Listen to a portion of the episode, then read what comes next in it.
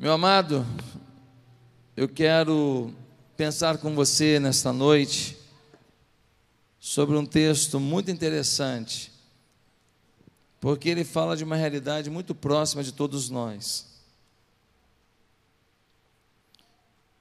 Quero pensar com você hoje sobre o texto de Romanos, capítulo 7. Nós vamos ler o versículo 18 e o versículo 19. Romanos 7, 18 e 19.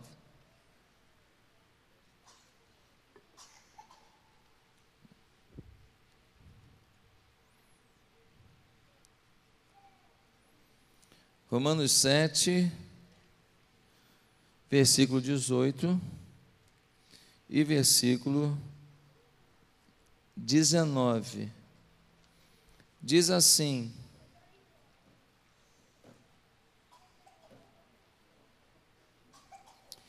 Sei que nada de bom habita em mim.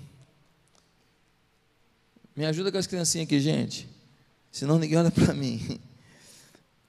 Sei que nada de bom habita em mim, isto é, em minha carne, porque tenho o desejo de fazer o que é bom, mas não consigo realizá-lo. Olha esse texto, gente. Em outras versões está escrito assim: porque não faço o bem que quero, mas o mal que não quero, esse faço. Isso acontece com você? Isso acontece você fazer certas coisas, depois você fica um pouco frustrado, porque você fala: Meu Deus, eu fiz de novo uma coisa que eu não queria fazer. Isso às vezes é no namoro, isso às vezes é no comportamento de, no futebol, isso às vezes é no momento de uma discussão, isso às vezes é no momento de tensão, isso às vezes é no momento é, é, de família, você não queria mais agir assim com a esposa, com o esposo, com o filho. O bem que a gente quer, a gente às vezes não faz. O mal que a gente não quer, e a gente não quer mesmo. É sincero. A gente não queria mesmo, não. A gente não está feliz de fazer esse mal e deixar de fazer esse bem. Quem está me entendendo? Ah, você faz toda hora. Você é assim mesmo. Isso aí faz parte da tua vida. Gente, não é assim. Tem pecados, tem erros que a gente sofre. A gente queria vê-los longe da gente, mas a gente não está conseguindo, sim ou não? Por isso que esse texto, ele é muito próprio para esse dia. Porque nós vivemos com um discurso pronto para qualquer questionamento. Se alguém perguntar como se deve agir como marido numa circunstância, nós sabemos certinho como orientar. Não, rapaz, você é casado. Não, tem que amar sua mulher. Não, você tem que fazer assim, você tem que fazer assado. Nós temos tudo decorado. O problema é na hora que a gente é o marido. Se perguntar para a esposa, como é que tem que tratar o marido, se ele estiver nervoso, se ele falar assim, não, filho, você tem que ser sábia. Você não discute na hora, não. Você fica calma. Você vai lá, prepara a comida, bota a comida para ele, deixa ele sem graça, que ele gritou e você não fez a comida. Quando estiver bem envergonhado mesmo, aí você toma um banho, bota um perfume, deixa ele, além de envergonhado, ainda interessado. Aí, minha irmã, você fala com ele, você acha que foi legal o que você falou para mim? Acha que aquela maneira que você chegou aqui, já chegou falando, foi boa? Aumentou meu amor por você? Aumentou a paz na nossa casa? Aí ele humilde, acho que não. Aí, meu irmão, você fala com ele. Nós sabemos dar o conselho. O problema é quando a gente é a mulher desse negócio. Sim ou não? A gente tem conselho bom para todo mundo. Difícil a gente agir. A gente sabe como agir com um amigo, sabe como agir como empregado, como empregador. O problema é quando a gente se torna empregado ou quando a gente se torna empregador. Queridos, à luz da Bíblia, muita gente nos sabe dizer como agir em qualquer momento. Mas por que não praticamos o nosso discurso? Esse é o problema. Esse é o questionamento do apóstolo Paulo. Ele está dizendo: se você sabe, por que não faz? Se você tem como ensinar para os outros, por que você não pratica? Por que, que você vive essa inconsistência entre o seu discurso e a sua prática? Essa é a pergunta, essa, esse é o debate que o Paulo está propondo aqui. Esse é o questionamento. Ele está dizendo: eu sei, eu mesmo sei o que é certo, não consigo praticar. Não é assim que você se encontra hoje? Diz para um irmão orar, mas quantos aqui falam, ora irmão, mas você mesmo não ora? E você está cheio de problema também. Porque se tem alguém aqui sem problema, eu vou te dar uns meus.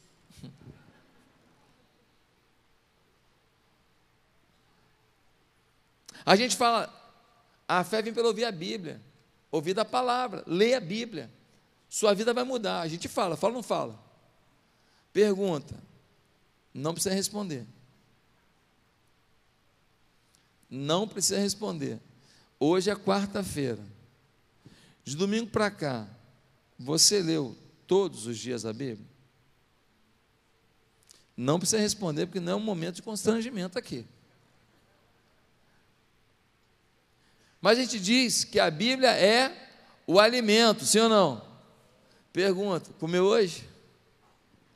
Mordeu algum negócio aí? Se você não está fazendo um jejum proposital, com certeza você comeu alguma coisa hoje e com certeza ainda vai beliscar um negócio hoje. Então a gente se alimenta para o corpo, não se alimenta para a alma. Qual é o problema? Qual é o problema, gente? Por que, que a gente vive essa dicotomia entre o que sabemos e o que fazemos? Dá uma olhada no versículo 20 e 21, a conclusão do Paulo. Versículo 20: Ora, se faço o que não quero, já não sou eu quem o faz, mas o pecado que habita em mim. Assim encontro esta lei que atua em mim. Quando quero fazer o bem, o mal está junto de mim. A conclusão do Paulo é: tem um negócio ruim dentro de mim. A minha cabeça pensa certo, mas tem um negócio dentro de mim que me leva a fazer o errado. A minha cabeça raciocina da melhor maneira, mas na hora de ir para a ação, eu faço bobagem. Ele é crente convertido, mas admite que o mal, o mal habita nele. Nós temos o Espírito Santo ao nos converter, sim ou não? Se você aceitou Jesus, quem habita em você? O Hã? Espírito Santo. Efésios 1:13 tendo nele crido, fostes batizados com o Espírito Santo. Tendo nele crido, fostes batizados, fostes selados, desculpa, fostes selados com o Espírito Santo. O selo do Espírito. Você tem o Espírito. Você aceitou Jesus, você tem um selo do Espírito. Só que o Paulo está dizendo, além do Espírito Santo, tem mais um negócio aqui dentro. Quando a gente vai ler Efésios capítulo 2, a gente vai entender que Paulo está falando de quê? Da inclinação da carne. Preste atenção numa coisa aqui. Existem três agentes promotores do pecado. Repete comigo: três agentes que promovem o pecado. O primeiro agente é a atuação satânica é o problema extraterreno.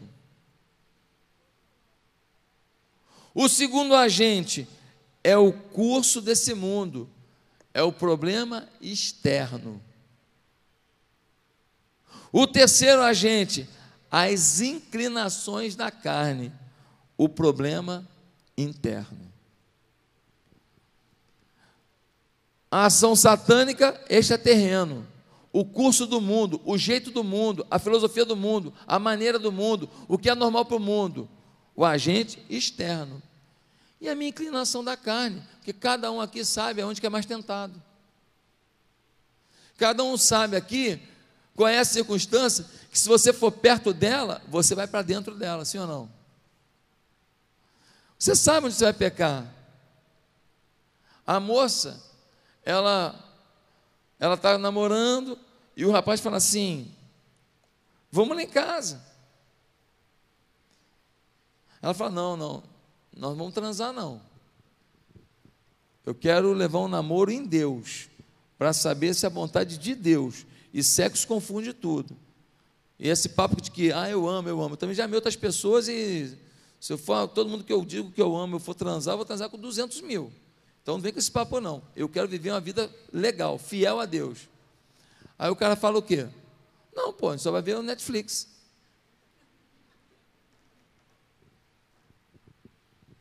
Pô, claro que, pô, claro, também quero, pô, na boa, Netflix. Se tu quiser, eu fico lá no sofá, tu fica no outro sofá, bota uma poltrona de cada lado. Eu te pergunto, ela aceitar de primeira ir para aquele covil do mal, ela não podia, porque ela está dizendo, não, eu quero viver a santidade. Mas quando ela acredita numa mentira escancarada dessa, e vai para lá para assistir Netflix, no fundo, no fundo, ela está fazendo o quê? Vou acreditar na mentira para fingir que eu não queria. Mas ela já sabe o que vai acontecer lá ela já sabe que quando chegar lá, se, se é um casal crente, daqueles bem encardido mesmo, eles bebem. Aí eles vão beber uma garrafa de vinho, então um vinhozinho aqui. Aí depois que toma um copo de vinho, tem gente que com um copo de vinho já anda pelado pela rua. Sim ou não? Tá certo? Eu conheço uma pessoa que ela, por causa de um copo de vinho, ela ganhou uma filha. Um copo de vinho, uma pessoa que ela nunca imaginou de ter sexo. Ela tomou, não foi um copo, acho que foi dois copos de vinho. Dois copos de vinho. Ela, com dois copos de vinho, ela já ficou meio assim, foi, foi, foi. Teve um filho com uma pessoa que ela nunca imaginou, não queria ter filho com ele, não gostava dele, não achava bonito, mas teve um filho. Está lá uma criança. Queridos, o que fica claro é que, mesmo amarrando Satanás, não com rituais mágicos, mas com fé e dependência total do Senhor, o crente continua sujeito ao pecado, porque ainda existem duas forças desamarradas: o curso do mundo e a sua inclinação da carne. Eu amarrei Satanás, você só não amarrou você. Eu amarrei Satanás, você só não amarrou o mundo ao teu redor. O mundo ao teu redor não está amarrado, meu filho o mundo ao teu redor conspira para o mal, quer te arrebentar. Então, a gente precisa entender melhor esse quadro. Senão a gente vai continuar pecando nas mesmas coisas. E a gente vai deixar de usufruir de bênçãos que só na santidade nós podemos experimentá-las. Deus é santo.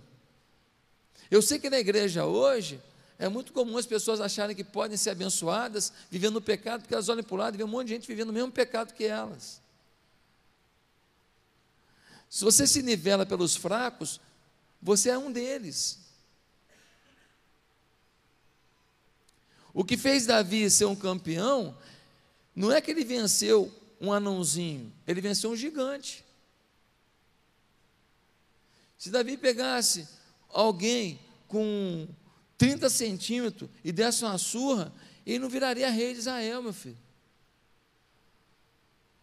Ele não seria um general renomado.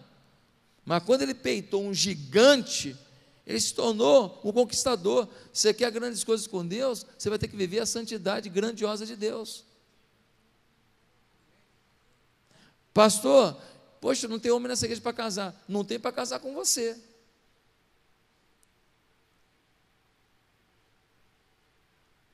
Porque Deus decidiu que não vai te dar a pessoa do bem, só te dá os porqueiras mesmo, que estão por aí tentando dar uma beliscada. Porque você não se porta como uma princesa do Senhor, aguardando uma resposta do Senhor. Você tenta resolver do seu jeito. Mesma coisa você, rapaz. Essas moças quer casar, não, quer usar a gente. Os caras estão reclamando. Não, pastor, elas querem que tenha carro, carro novo, blindado. Elas querem que já tenha apartamento, já tenha isso. É assim que está. Eu tenho uma verruguinha na ponta do nariz, elas estão reclamando. Meu pé é chato, estão reclamando. Elas querem um príncipe, pastor, perfeito, tudo perfeito. Mas será que você está preparado para a mulher de Deus que vê o homem de Deus que você é? Você montou o seu negócio, você está querendo que Deus te abençoe. Deixa eu te perguntar: se Deus abençoar com a vida que você leva, que pessoa você vai se tornar?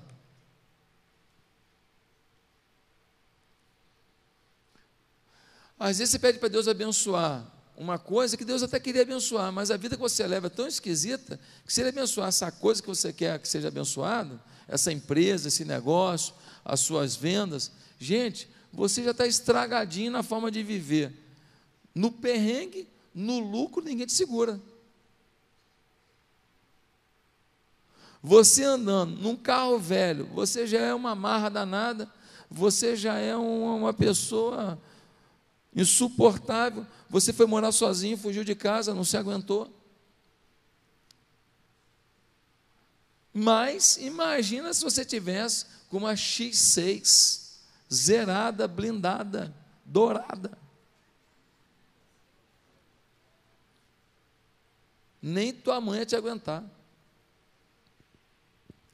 A alma do homem exprime sua vontade entre o seu desejo cognitivo e a inclinação da carne, há uma guerra, até que a vontade exprime uma realidade. A sua mente diz, faço certo, mas a sua inclinação da carne diz, mas eu não quero, eu quero outra coisa.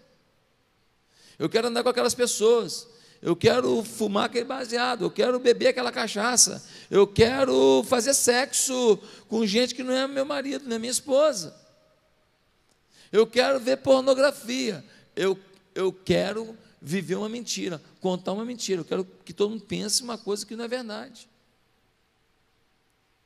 Tem muito crente achando que sua inclinação da carne está adormecida, porque tem tempo de igreja, tem trabalhos feitos na igreja, e se esquece que a inclinação da carne só vai parar de agir na sua morte. Você com 90 anos firme na igreja, meu amigo, a tentação está ali. Você quer ver um problema muito grande nos casamentos? Tem marido que não liga muito para sexo, não. Ele não liga muito. Só tem um detalhe: dentro dele tem uma inclinação sexual. Como ele não liga muito, o relacionamento do casal fica naquela coisa meio distante, ela também não gosta muito, tal, não procura, fica ele para lá, ela para cá, tal. Mas dentro dele tem um negócio que está acumulando ali uma uma quantidade de desejo ali. Um dia ele corre um risco dessa volúpia vir no momento errado com a pessoa errada. Porque a não ser que ele esteja morto alguma inclinação sexual Todo ser humano tem. Um dia desse, uma senhora aí veio falar comigo. Passou a precisar falar com o senhor muito urgente. Falei, pô, muito urgente, essa senhora deve ser alguma coisa do neto dela. Ela falou para mim, o senhor ora para eu casar? Falei, tá, legal. Falar o quê? Tem direito, não tem? Ela está viva. Ela está viva. Ela estava mais ou menos com 150 anos, assim, mas ela está viva. Ela falou comigo, eu respeitei. Ela quer casar. Não direito dela? Sim ou não? Ela não quer ficar sozinha. Então, ué. Mas eu não imaginei, porque ela está tão senhorinha já, os cabelos tão brancos, mas tão branco, que eu achei que ela ia falar do neto, ia falar, né? Alguma coisa assim. Falou, pastor, eu quero casar. Falei, irmão, vamos orar, né? Para Deus levantar um varão aí, poderoso de guerra. Queridos, no Salmo 51, versículo 5, Davi vai dizer: Eis que eu nasci em iniquidade, e em pecado me concebeu minha mãe. Olha o que Davi está falando. Eu nasci na iniquidade, eu já nasci com inclinação para o mal. Pastor, que isso? Como é que você olha para umas criancinhas, aquelas coisas fofas, um aninho, já nasceu com inclinação por mal?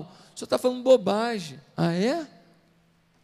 O moleque mal acabou de aprender a falar, acabou de falar papai e mamãe. Terceira frase dele qual é? É meu.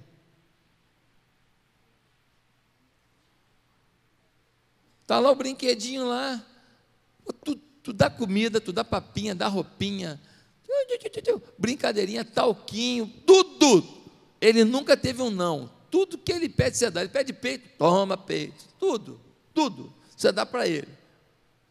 Como é que aquele miserável, um ano e pouquinho, aprende a falar com que idade, mais ou menos, hein? É por aí, um ano e pouquinho, não é? primeiras palavrinhas. Vem, vem uma outra criancinha, aí você fala, ai que bonitinho, vem brincar com o coleguinha e tal. Ele, é meu. Já tira o brinquedinho. E é um chororô danado. Se o coleguinha pegou o brinquedinho, dá um chororô danado, dá uma guerra. Você não sabe o que faz, você morre de vergonha. Você morre de vergonha porque você fica pensando assim: meu Deus, a vizinha vai achar que eu eduquei mal. O menino tem um ano e pouco, você que educou mal? Você não é que você educou, não, não tem nem tempo de você ensinar nada, não, é que ele já veio com defeito. Já vem de fábrica. Tem que fazer um recall desse miserável. Aonde? Tem que fazer um recall em Deus. Porque só o Espírito Santo de Deus para frear essa inclinação da carne. Quem entendeu? Amém? Queridos, para vencer a inclinação da carne, como é que a gente faz? Vamos em quatro pontos rápido aí? Primeiro, reveja sua relação com o Espírito Santo. Versículo, capítulo 8, versículos 5 a 7, nós vemos assim, capítulo 8 de Romanos, de 5 a 7. Quem vive segundo a carne tem a mente voltada para o que a carne deseja, mas quem vive de acordo com o Espírito tem a mente voltada para o que o Espírito deseja. A mentalidade da carne é morte, mas a mentalidade do Espírito é vida e paz. A mentalidade da carne é inimiga de Deus, porque não se submete à lei de Deus, nem pode fazê-lo. Quem é dominado pela carne não pode agradar a Deus. Você tem que rever o quanto você está procurando sintonia com o Espírito Santo de Deus. Pastor, como é que eu faço isso? Você sabe. Quantas vezes você vai orar e a sua cabeça nem se concentra, sim ou não? Você está orando, aí a sua cabeça vai lá na morte da bezerra. Por quê? Porque você está tão cheio de vídeo de WhatsApp, você está tão cheio de discussão de Facebook, você está tão cheio de coisa para fazer, tão cheio de trabalho para fazer, tão cheio de coisa para responder, que eu vou te falar uma coisa: se você não desligar o maldito do celular, quando você for ler a Bíblia, talvez você não consiga, que a sua carne já pede a informação e você está aqui lendo a Bíblia e vai no WhatsApp, volta aqui. Gente, sem foco, tu não chega a lugar nenhum. Se você não focar no trabalho, tua empresa vai bem? Sim ou não? Não. Se você não focar nos estudos, vai passar no concurso público para ganhar um bom salário? Não. Na vida espiritual, se não focar, não vai avançar, meu irmão. Pô, igualzinho, não vai, tem que focar. Mas como que foca? Gente, esse negócio aqui, ó, é um presente de Deus para muita coisa, mas assim, é uma obra satânica na nossa devoção, tá? Inclusive, deixa eu responder aqui o negócio. Então, é uma obra satânica. É uma obra satânica. Você precisa ver qual é a sua vida no espírito. O quanto você está conseguindo. Hoje eu botei no meu momento devocional um, um, um YouTube lá de, de músicas é, orquestradas. E, poxa, não, tinha, não tem nenhum comercial aí, interrompendo. Comercial, que de vez em quando você bota um negócio do YouTube que tem um comercial. Você está no meio do, do, daquela adoração e fala assim: já comeu seu McDonald's de hoje? Ah, pô, quebra, né? Esse não. Poxa, ai, só musicão. Só musicão. E aí eu fiquei ali. Fiquei ali naquele ócio criativo. Falando com Deus. Às vezes a canção eu lembrava qual era Aí eu cantava no meu espírito aquela canção, declarava para Deus, tentando romper a barreira da pressão da vida, tentando romper a barreira da, da, da correria da vida. E rompendo essa barreira para entrar os atos do Espírito. Gente, não é fácil muitas vezes. Hoje eu estava tão acelerado, com tanta coisa na cabeça, que eu levei uns, uns 10 minutos para romper. Porque eu estava com tanta coisa para responder de WhatsApp, estava com tanta coisa, e, e, e, eu fiz alguns posicionamentos, e a gente não quer magoar ninguém, mas só que o meu país está virando Venezuela, então eu sou profeta de Deus, a minha igreja tem que acreditar em mim, tem que me respeitar, pelo amor de Deus. Sou profeta de Deus, eu estou vendo a minha nação virando Venezuela, virando Cuba, está doido. Tive que falar, pronto. Mas você fica preocupado, você não quer magoar ninguém, você não quer magoar ovelha nenhuma, até ovelha que não entende, até ovelha que é rebelde, você ama, você não quer magoar, você não quer ninguém triste, então você fica preocupado, você ora, Deus, ajuda o meu povo a entender o momento histórico único e último que a gente pode viver. Meus amados, reveja a sua relação com o Espírito, reveja. Se você não está revendo a sua vida com o Espírito, se você não está revendo, se você está sintonizando com o Espírito, deixa eu te falar uma coisa: você é um saco vazio que está tentando permanecer de pé, mas saco vazio não para em pé. Está vazio do espírito. Você vai cair daqui a pouco. Gente, vamos acordar logo. Vamos acordar logo. Você está a um minuto do fim da sua vida espiritual. Quantas pessoas começaram bem as coisas, começaram bem um ministério de adoração, como o da Gabi, começaram bem um ministério de pregação, um ministério de família, começaram bem uma empresa, começaram bem um monte de coisa. No caminho se perderam. Quantas pessoas que lutavam pelo trabalhador no caminho se perderam? Quantas pessoas que se candidataram para ser político e muita gente acreditou, parecia sincero, quando chegou em Brasília virou o pior peste do mundo. Sim ou não? Um monte. Segundo lugar, para vencer a inclinação da carne, verifique se sua vida realmente agrada a Deus. Ué, pastor, não é a mesma coisa que a primeira? Não, é diferente. Uma, primeiro passo é você rever sua relação com o Espírito Santo. O segundo passo é você ver se você realmente está agradando a Deus. O que você quer dizer com isso, pastor? Eu quero dizer que às vezes você pensa que está agradando a Deus porque você está agradando o pastor. Você pensa que está agradando a Deus porque você está agradando sua família. Você pensa que está agradando a Deus porque você está agradando o líder do ministério que você atua na igreja. Essa pessoa elogia você, essas pessoas aplaudem você, eles dizem que você está fazendo muito bem, que você está indo muito bem. Mas de repente, a Deus você está agradando, porque está fazendo muito pouco perto do que ele esperava de você. Ou você está fazendo o que ele não pediu para você fazer, outro tinha que fazer o que você está fazendo. Muitas vezes também o pastor mente para você. Como é que a gente mente? É, como é que eu minto? Eu minto, você vira para mim e fala: Ô pastor, prazer te ver. E de repente eu fiquei calado. Falei: Ah, legal. Mas eu não falei para você naquela hora uma coisa que você precisava ouvir, porque eu reparei que no culto você ficou no WhatsApp o tempo inteiro.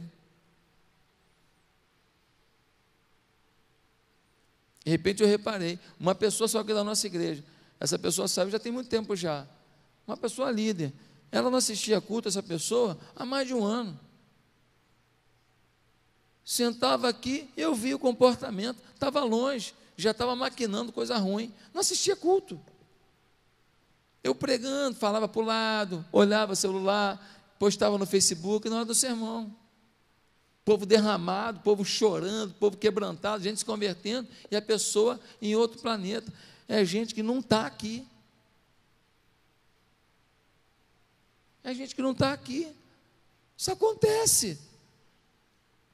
Então, de repente, eu menti para você quando você falou assim, pastor, tudo bem? Prazer em te ver. Eu falei, oh, prazer em te ver também, irmão. E não tive prazer nenhum, porque na verdade eu tive um desprazer de ver você fazendo isso. Mas ali na fora, todo mundo passando, de repente eu não falei, né? De, repente ia ficar constrangedor, falar, não, irmão, calma, a gente falar. Estou com muito prazer, não, porque você veio para a igreja, eu fiquei feliz, mas do jeito que você estava no culto, era melhor você não ter vindo. É triste eu falar isso, não é triste? Vai magoar? Vai magoar. Então, de alguma maneira, às vezes a gente não fala. Você também não fala tudo. Você fala tudo? Tudo você pensa? Não. Às vezes, você não está agradando a Deus. Verifique se a forma que você tem agido realmente é compatível com o modelo de santidade, de fé, de compromisso com Deus. Quais são seus pontos fracos? Você sabe? Você sabe. Eu sei aonde que o diabo pode me pegar. Eu sei, claro que eu sei. Eu sei aonde que ele pode botar o que ele quiser que não me pega.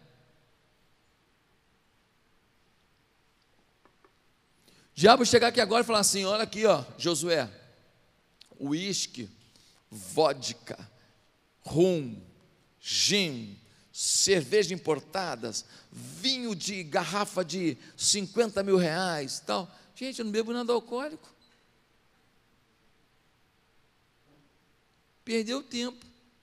O vinho de 10 reais e o vinho de 50 mil reais, para mim, no mesmo. Não é na bebida que eu vou cair. O outro não. O outro ele sentiu um cheiro fedido de cerveja. A dois quilômetros. Ele está assim, oh, que vontade que dá. Cada um tem uma tentação. Você sabe a sua tentação. Pastor, eu sei. Por que, que eu caio? Porque nós somos trouxa mesmo. Nós somos trouxa. Nós sabemos onde nós podemos cair e nós vamos para perto do perigo. E a gente fica na beiradinha assim, ó. E a gente fala, Jesus, não deixa eu cair. Ah, Jesus, me protege. Oh, Jesus, eu não quero cair da. É assim que a gente faz. O cara tem problema com pornografia. Onde é que ele acessa a pornografia dele? Ah, ele acessa a pornografia dele quando ele está no escritório dele sozinho. Então não vai para lá de noite sozinho. Ah, difícil é não ir. É, mas se for, vai dar problema. Então não vai. O cara tem problema com mulher, não pode ver mulher e tudo, não é fiel. Aí o que, que ele faz? Só anda com os caras da empresa adúltero, que conta história e conta mentira. Essa noite peguei 18. Ele só anda com os mentirosos, os caras adúlteros, em vez de andar com um discipulador e abrir o coração e falar assim: cara, eu tenho um problema com o negócio de adultério. Eu não quero essa vida para mim, você me ajuda? Aí o discipulador fala para ele: tudo que tu sentir vontade de fazer, negócio de mulher, tu me avisa na hora, porque eu vou orar contigo. E não tenha vergonha de mim, eu não estou aqui para te julgar, estou aqui para te ajudar. Aí ele vai no lugar, acontece uma situação, a mulher dá uma condição para ele. Ele, ai meu pai. Ele liga para o discipulador, meu irmão, estou nervoso. Aí o discipulador fala assim: Santo Deus, eu repreendo todo espírito de adultério sobre a vida do teu filho. Esse homem nasceu para ser um vencedor, um homem de Deus, Um homem temente ao Senhor, ele é um vencedor, repreende o mal, Senhor, pô. E Senhor, se ele adulterar hoje, que ele morra. Duvido, meu amigo. Duvido. Não vai adulterar, sim ou não? Muito fácil, Senhor. Muito fácil. Então, querido, verifique se sua vida agrada a Deus. Não se baseie no que falam de você, não. Às vezes estão mentindo para você. Estão te elogiando, você nem merece isso. Terceiro, para vencer a inclinação da carne, aqueça a esperança na glória que há de vir. Versículo 18. Ah, desculpa, não li o versículo 8, não, eu li o versículo anterior. Versículo 8. Quem é dominado pela carne não pode agradar a Deus. Né? Você tem que ver se você está você tá, né, fazendo coisa bonitinha, se você está agradando a Deus. Agora, versículo 18. Versículo 18, a gente lê assim: Considero que os nossos sofrimentos atuais não podem ser comparados com a glória que em nós será revelada. Paulo está dizendo: você quer vencer suas tentações, suas inclinações pessoais?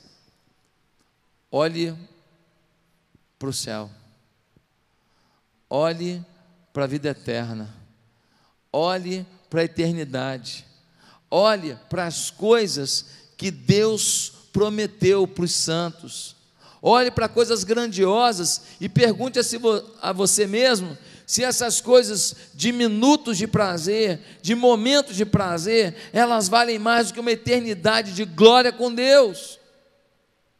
Porque se você pensar só na terra, você começa a colocar seus alvos de forma muito terrena. Mas se você começa a olhar para a glória de Deus, você começa a colocar alvos que sejam voltados para a eternidade. Tem muita gente aqui que não lidera uma célula ainda, não discipula, porque não entendeu que quando chegar no céu, ninguém vai perguntar se você era membro da igreja, vão perguntar quantos você trouxe. Você não leva para o céu a cadeira que você senta, você leva para o céu a vida que você ganhou.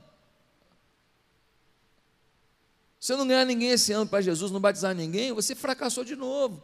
Isso não vai acontecer. Você vai tomar posição hoje aqui, falar: eu vou cuidar de alguém, vou batizar alguém, vou levar Jesus. Tem que ser assim, gente. Tem que ter um foco na eternidade. Agora, quando eu estou tentando discipular alguém, cuidar de alguém, eu começo a melhorar quem? A mim mesmo. Eu estou cuidando de alguém, eu ensino para ele, eu ensino para mim. Porque quando eu falo para alguém, eu também ouço. Tudo que você fala para alguém, você escuta. Posso abrir mão de um pecado se já sinto o gosto de algo melhor que está para chegar. Eu acho que a igreja hoje, ela fala muito de vitória, de conquista, de dinheiro, de, de ser vencedor e tal, e ela esquece que a maior vitória é a vida eterna. A gente fala muito pouco do céu, da volta de Jesus, a gente fala muito pouco disso, canção quase nenhuma fala disso. A canção é sempre assim: a chuva vai chegar, o fogo vai tomar, o anjo vai ministrar, você é vencedor, você vai conquistar. E, e a Bíblia fala o tempo inteiro: ó, anda comigo aí para continuar comigo, porque quem não anda comigo aqui não vai chegar comigo lá. É o que a Bíblia diz. Em último lugar, para vencer a inclinação da carne, perceba a presença de Jesus em todas as suas lutas. Quando você está lutando contra o pecado, você não está sozinho, não. Tem alguém do teu lado ali, que se você olhar para ele, ele vai te ajudar a vencer a tua luta. Versículo 31, capítulo 8, 31, nós lemos: Que diremos, pois, diante dessas coisas? Se Deus é por nós, quem será contra nós? Versículo 37, a gente lê assim: Mas em todas essas coisas somos mais que vencedores por meio daquele que nos amou. Eu tenho uma boa notícia para você. Nós temos três fontes, três fontes, você está lembrado? Três agentes que promovem o nosso pecado. A ação satânica é o problema extraterreno. O curso desse mundo é o problema externo. E nós temos a inclinação da carne, é o problema interno. Mas Jesus está com você diante das três áreas. Jesus pode fazer com que o inimigo fique blindado, pode fazer com que sua mente consiga rechaçar e não querer o curso desse mundo, e pode fazer com que sua alma, o centro do seu desejo, que tem uma inclinação pecaminosa, seja freada por algo que já está dentro de você o Espírito Santo de Deus. O Espírito, repete comigo, ele é santo. Espírito Santo. Tem gente que quer o Espírito sem ser santo. Aí pode ser espírito de porco, né, irmão? Pode ser espírito maligno. O espírito tem que ser o espírito santo. Eu queria te perguntar uma coisa para finalizar. Você hoje toma posse de uma palavra de que você tem Jesus ao seu lado para vencer a sua tentação? Você toma posse hoje da visão de que o seu pecado ele não é maior que você, é você que é menor, você que se apequena às vezes diante do seu pecado. Não é que ele é grande, você que está se apequenando, você que não faz o seu caminho para vencê-lo. Você sabe onde está o seu perigo. É fofoca, é maledicência, é desobediência à sua liderança. Você sabe, você sabe onde que você cai. Você sabe o membro de igreja, tem membro de igreja que ele bota você contra o seu pastor, bota você contra o líder de célula, desanima você de vir na igreja. Essa pessoa, você fica com ela. Tem que andar com quem te empolga, meu. Tem que andar com quem fala assim: nossa, domingo foi demais, nossa, aleluia, uh! Eu nem preguei muito bem, ele fala assim: pastor, arrebentou. O que, que ele pregou? Não sei, mas arrebentou. E o louvor, meu Deus, os anjos vieram tocar. Que os meninos estavam puros, não, hein? Estavam tomados pelo Espírito Santo. Ah, essa pessoa te empolga. Agora você encontra com alguém, falar, ah, gente, muito difícil. Não, eu transo mesmo, porque, pô, vou ficar o quê? Já estou com 40 anos. Vou ficar sem transar? Não vou não. Não quero nem saber se eu caso ou se eu não caso. Vou arrumar um filho ainda, hein? A beber é bebo mesmo, não tem nada a ver. Jesus bebeu. Não é assim que fala? Ele só esquece que Jesus bebeu, não se embebedou, né?